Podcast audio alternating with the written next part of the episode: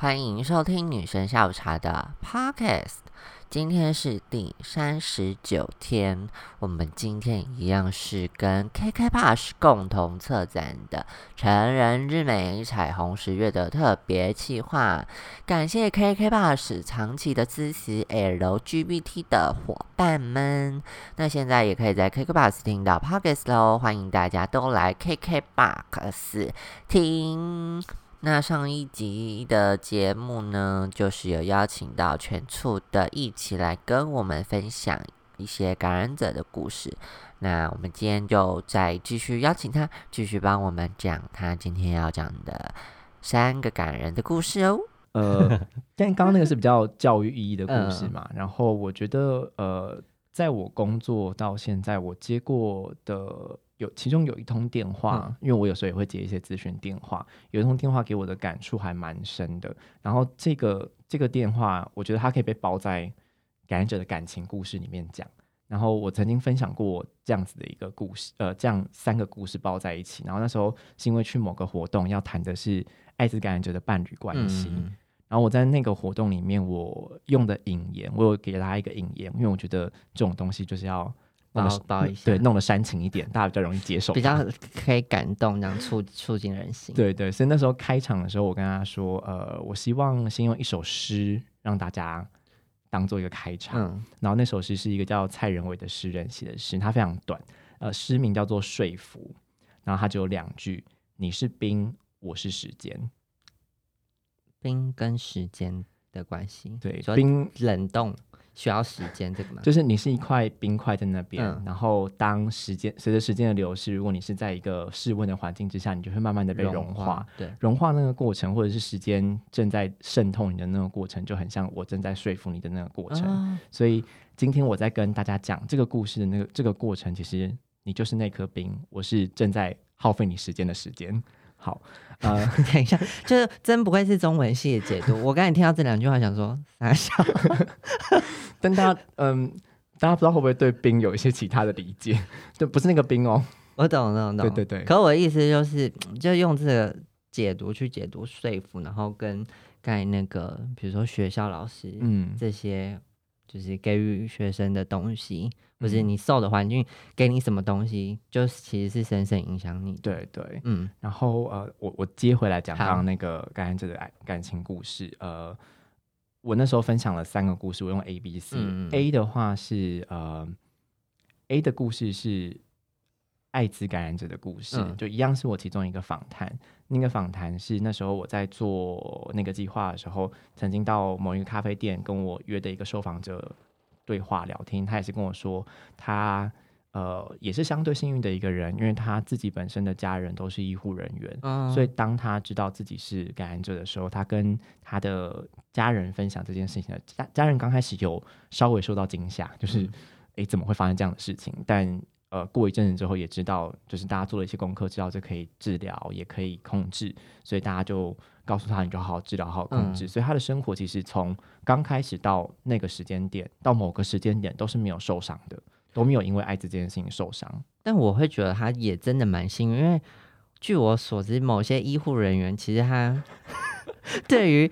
HIV 或是艾滋其实是比一般人又更强烈的不谅解。呃，我觉得呃 有某一些，然后我觉得有一些可能是看他在什么场合遇到他。如果他是在工作的场合遇到他，他可能或许会担心某些风险，那他可能相对担心。但如果只是他生命中其他重要的人，他可能接受程度就会高一点点。然后，呃，他在告诉家人之后，其实也都过得非常顺遂。然后他也有呃一些暧昧的对象。那呃，其中一个暧昧的对象呢，他们就交往了一段，来往了一段时间之后，他某一天到这个暧昧对象家过夜。嗯。然后他们之前也都会到他家过夜，可是就没有做什么嘛，就是他们通常都只有报税。对他们只有报报税。对，就只有报税很爽。然后。那一天晚上，他去他家过夜的时候，他就觉得应该就是这个人了。他觉得认定他，对他想要跟这个人在一起。然后他的心态是，他如果要跟这个人在一起，他就要先跟他说他有 HIV 这件事。天哪，怎么跟我一样？对，每每个人他可能有 很想坦 诚，每个人可能有不同想要坦诚的阶段。有人是觉得第一次做爱之前，有的人是觉得交往前，人觉得一认识就要讲。反正 anyway，他就是在那个我觉得要交往前的时候讲的那一个。嗯，所以那一天晚上，他就他们本来躺下去睡了，然后他就跟他说：“哎，你起来一下。”他们俩就坐起来了。坐起来之后呢，他就跟对方说：“嗯，我有件事情想跟你说，就是呃，我 HIV，然后我有我有吃药控制，叭叭叭什么的。”然后那个人听完之后就说：“哦，好，知道了，那我们睡觉吧。”然后就没有再抱睡了，他们就躺下来睡觉了。那你说对了，但那这件事情呢，就是呃，那张床就如摩西分海一般，就是好像有一个深不见底的鸿沟，两个人怎么跨都跨不过去了。以前每一次来都会抱睡，然后这一次他就是一个人转向床的最边边躺着。梁山伯祝英台中间要翻一碗水，会不会太老的故事？然后，然后他说，我的那个受访者他就说。那天晚上到半夜，他就睡不着。讲完之后，他就发现这个动作嘛，他就一直觉得心里非常的不舒服。嗯，到半夜之后，他就站起来就离开那个家，然后他们就再也没有联络过了。嗯，他跟我说，那一天那个晚上是他第一次觉得他会因为艾滋感染者这个身份受到伤害。然后那一天晚上，他在走回家的路上，他想的事情是：那未来我还会因为这个身份再受多少次伤害？嗯，这是一个他到跟我做访谈的时候，他都还没有办法回答自己的一个问题。嗯，我我可以很 感触卫生纸没有啦，我就觉得这这题真的很很难解，就是 在爱情上，然后要坦诚，你会觉得坦诚是你对他的某种信任，或是 相信这个人，愿意跟他讲，然后以为爱可以包容一切，殊不知。事实啊，不是这么如此。而且，当我觉得当呃大家要把这件事情讲出来的时候，其实是你把所有的自己都交出去了，某种程度，它是一个算是很深层的秘密。嗯，然后你也不知道，嗯，这讲这件事的后果是什么。可是你会觉得，嗯，我跟他的关系好像蛮有信任感，或是我觉得你可能会包容我，或是接住我。嗯，但。没有的时候，真的蛮失落的。对，就是一个一个豪赌。然后我觉得讲这个故事的时候，让各位听众朋友在听的时候，是如果你的生命当中也有遇过某一件事情，可能他他可能不是跟疾病相关，他可能是某一个你生命当中重大的决定，你想要分享给某一个人，但你得到的回复是一个失落的回复的话，或许你是可以同感这个感觉的。那那这是大部分的感染者正在面临或者是经历的事情。但我觉得可能是 蛮常会需要经历到的事，对。然后第二个比较温馨一点点，第二个是不是艾滋感染者的故事？第二个是。爱上艾滋感染者的故事哦，那就可能比较浪漫一点。对对，我觉得真的还蛮浪漫。就是那天是我接到一通咨询电话，他打进来，他听起来声音有点微微的哽咽，然后他就说：“不好意思，请问我可以问一些跟艾滋有关的问题吗？”我说：“然后小时候以为是他焦虑，是不是？对我以为是，就是你是不是感染了，还是怎么样？你是不是最近才刚发现？”我说：“哦，好啊，当然没问题，你请说。”然后他就说，呃，他就说，他先从他比较之前的事情说。他说，呃，我前几年就是呃有忧郁症，然后有一个朋友陪伴我很久，然后呃，我以前都没有跟女，我以前都没有跟男生交往过，都跟女生交往。然后，但陪伴我的这个人是一个男生，然后呃，在他陪伴我的这个过程当中，只要有他在的时候，我都觉得很安心。然后前一阵子这个人跟跟我告白了，然后我也觉得跟他在一起好像还不错。但他告白完之后就跟我说他有感染 HIV，然后他想要把这件事情先告诉我，再让我做决定。然后这个人他就说他上网查了一些资讯，看呃。HIV 现在其实是可以治疗的，然后他甚至看到了 U 等于 U，所以他这通电话打来是想要问说，请问 U 等于 U 是真的吗？对，他到底是去看哪里？就我觉得其实蛮多人很想问这件事，就是到底是真的还是假的？那你的回答是？我的回答就是呃。我就告诉他 U 等于 U 是怎么样得出来的嘛，就是他们去做了一些观察性的研究。那这些人他们就是找本来可能就是夫妻或本来就是伴侣，可能是男男或男女，他们的性行为本来就不打算使用保险套，对，他们就去观察他们是不是稳定了服药之后就真的都没有感染 HIV，就算内射也没有感染 HIV。那结果做出来真的就是这样子。那我也有告诉这个人，因为。他看起来是比较焦虑的状态嘛。我说，除了 U 等于 U 这件事情之外，你当然还有其他你可以自己选择的一些其他预防方式。如果你们都可以接受保险套，那你们就都带套。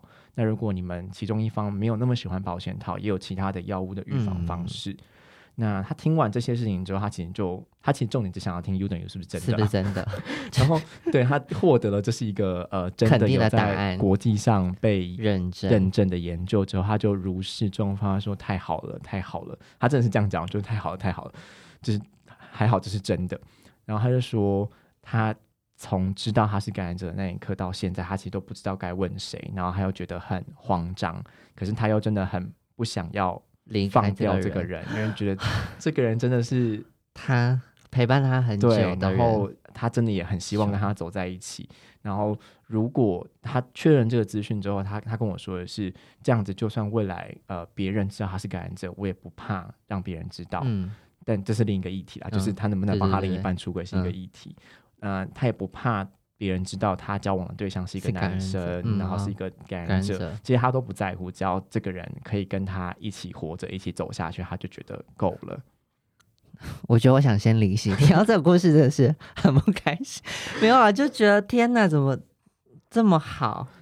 真的很好，我就男生，我就在后面的时候，我就跟他说：“呃，谢谢你愿意。”我就跟他说：“真的很谢谢你愿意打这通电话来问这些事情，因为很多人遇到这样子的事情的时候，其实就是逃开了，或者是 逃开啊，消失。对，就是觉得我不想要碰这么麻烦的事情了。但你愿意打这通电话，愿意用你自己的勇气抓住属于你们两个的关系，我觉得这是很令人感动的。然后也是某种程度，是因为那那天大家接到这通电话。”那天接到这通电话的时候，大概下午四点吧。本来一天工作很很累了，但接到这通电话之后，就觉得今天值得了。我的工作有意义，对，因为我会觉得，就这个故事很可以跟大家讲，就是爱可以战胜一切。嗯，对某些人，for some people，对啊，我就觉得，因为我的生命故事可能就比较像上一个你刚才分享的，就是对 离开、消失，可是。当有一个人愿意为了感染者去了解，然后愿意呃，我觉得不要讲接纳好了，他也战胜了自己的恐惧，嗯嗯，然后愿意跟他自己想要的人，就是可以稳定的走下去，嗯，我就觉得这 真的是很就是很难很难，真的是难能可贵，对对对。然后我希望这些故事可以多一点，就是我会觉得会让。感染者会更有勇气去爱人，嗯，或者是呃，我不知道这样讲合不合适，会让大家更愿意去看见不一样的选择，因为确实在社群里面，大家有一些人会觉得我感染之后，我就只想要找一样是感染者另一半，这样比较简单，也也没有不好，只是如果某些人是因为这样子的因素，就把自己局限在某个框架里面，其实有点可惜，因为或许更适合你的人。他其实是在圈圈外的，嗯，对。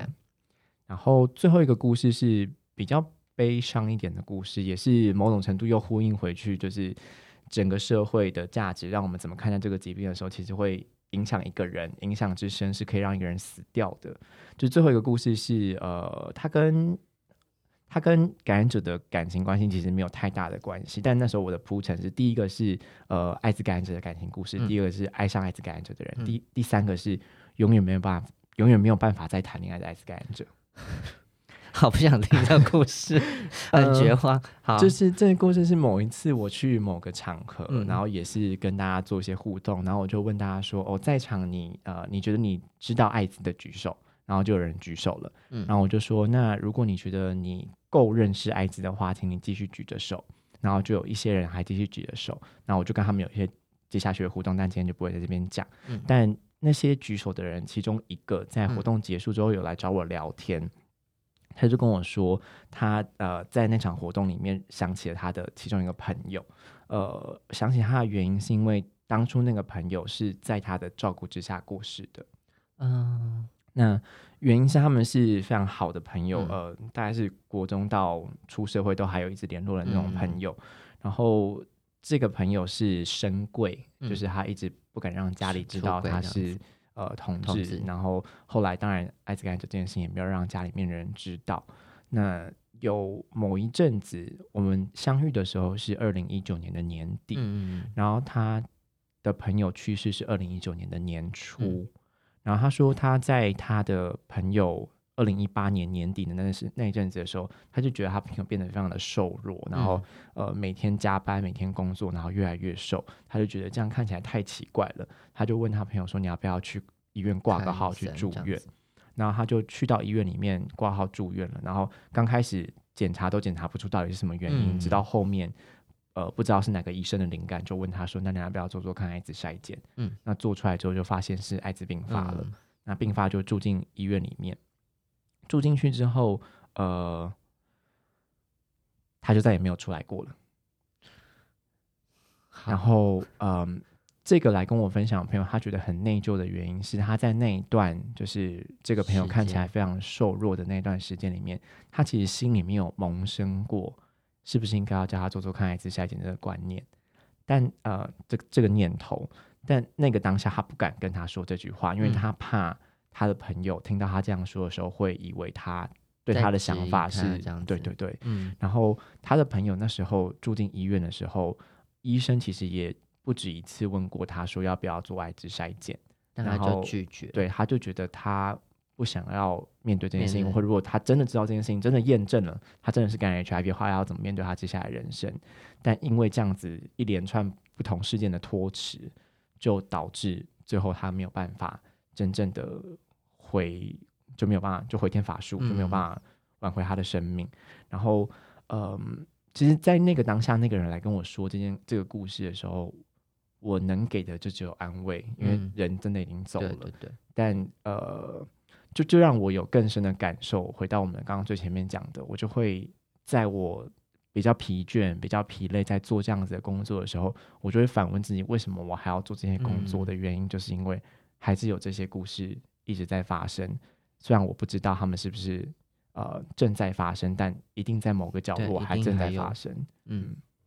所以我觉得就是。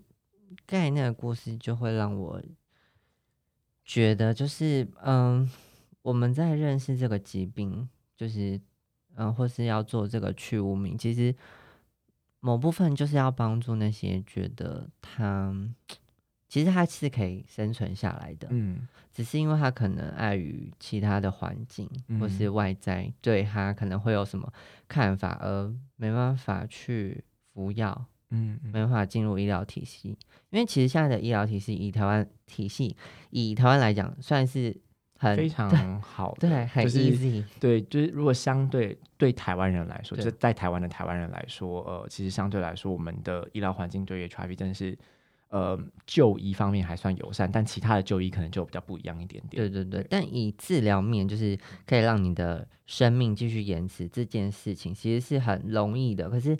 却有人就是没办法这样继续下去，然后而选择就是他就是让面对对对对，然后让让生命流逝。嗯，我就觉得这其实也是社会给他们的某一些 压力。对，就会我觉得到这边会不会太沉重？会不会让你啊 OK？不会不会不会。我觉得呃。今天听完这个节目之后，我觉得对呃听众朋友可以有的一个行动呼吁吗？就是你让你身边的人知道你关注一件事情，它其实真的是有用的。不管你是用什么的方式，你用跟别人聊天的时候提到这个议题，或者是你转发一个什么样的资讯，当有人看见你说了这样子的话的时候，他就会知道我身边其实有某一个人是友善的。嗯，当我哪一天真的发生了一件我。支撑不下去，我真的发生了这件事情，或我遇到这件事情的什么难处的时候，他知道有谁，他是可以讲话的。嗯，如果他不知道有 NGO 的存在的话，他 就是可能你身边的朋友嘛。嗯，因为像我开始做那份工作，二零一七年的那份工作的时候，我会像刚刚讲的一些故事，我偶尔会把它写成一些随笔小记，然后把它发在脸书上面。呃，当然就是会把一些东西做一些去识别化，不让大家知道这是什么样的真实故事。然后在那个过程当中，我有一个我以前学生时代的同学，嗯，他就回来私讯我说：“谢谢你做这样子的事。”然后他就说：“哦，因为他其实某一年的时候，他也发现了自己感染 HIV，然后他刚知道的时候，他其实没有打算要活下去，他就呃开始过堕落比较对比较比较放放纵的生活。那直到某一天，他突然意识到，他其实还是想活着，嗯，所以他就开始把自己重拾起来。然后，但呃，他那段时间过了非常多很难被很难在这边跟大家分享的生活了，嗯，对。然后，但那那个时间点，他已经渐渐的开始要回到社会上了。然后，他觉得他看到他身边其中有一个朋友在做的事情是。跟他有关的事情，然后他有一个地方是可以去讲他心里面曾经经历过这件事情的时候，他觉得是非常非常舒心的存在。所以我觉得今天的分享故事，然后也会希望就是若有听到人，嗯，或是你也可以把这个嗯节目分享给朋友，就是你在吸收这些资讯，或是你对于艾滋的了解程度有。有至于，就是你可能可以帮助到你以后身边的朋友，然后你可以成为就是朋友的父母，这样子你就可以帮助到他的生命。这样子，我觉得很多时候有些人可能会觉得这个资讯太困难了，我不知道怎么样分享。嗯，那你就转贴啊，对，转贴就是最容易。你不用讲你多了解艾滋，你你也不用当什么一定要很会打字，你就是转贴文章就最容易了。或者是推荐更多人听女生的 podcast，对，很需要大家的那个收听。好，我们感谢全促会的一期间来女神 p a r k e s 来跟我们大家分享一些感染者的故事。好，谢谢，谢谢大家。